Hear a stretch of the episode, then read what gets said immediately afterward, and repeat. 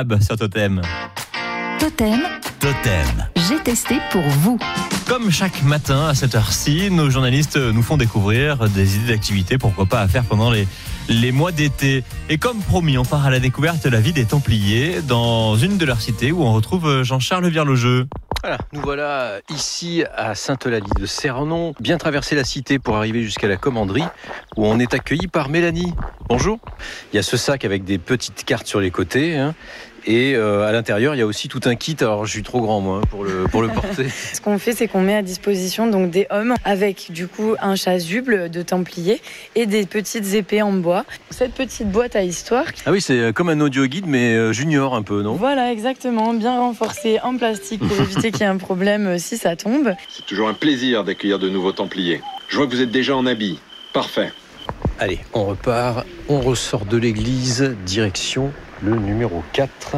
Ah le voilà. Alors je ne dévoile pas tout hein, dans le reportage, il faudra que je vous laisse un peu de travail quand même. Donc je charge ma petite carte. Ah, on change d'ambiance, hein Attention Mettez-vous sur le côté. Allez pas vous faire écraser par un bœuf votre premier jour. Ah, ceci dit, on change d'étage en fait. Non mais c'est un vrai jeu de piste quand même. On y est. Ouf Faites attention au gros trou après la porte. C'est l'assommoir. Si par malheur nous sommes attaqués, nous pouvons nous protéger en jetant des pierres sur les assaillants. Ah oui, si on prend une pierre euh, d'ici, là, sur la tête en bas. euh, Oui. Le réfectoire. Ah mais c'est là Oh, oh. Ah celui-là, il fallait le trouver, hein alors c'est marrant parce qu'on croise des, des gens qui sont habillés en templier mais qui font d'autres jeux de pistes qui sont proposés. Ah ben voilà, on est au dortoir.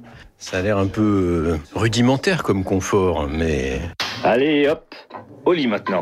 Vous devez être épuisé après cette première journée. Voilà, eh ben écoutez, je repars euh, templier hein, euh, avec mon, mon diplôme de templier, ça fait plaisir. Euh, un petit conseil, l'entrée de la commanderie vous donne accès aux autres cités templières et à plusieurs sites touristiques de la région à tarif réduit. Une bonne excuse pour passer un peu plus de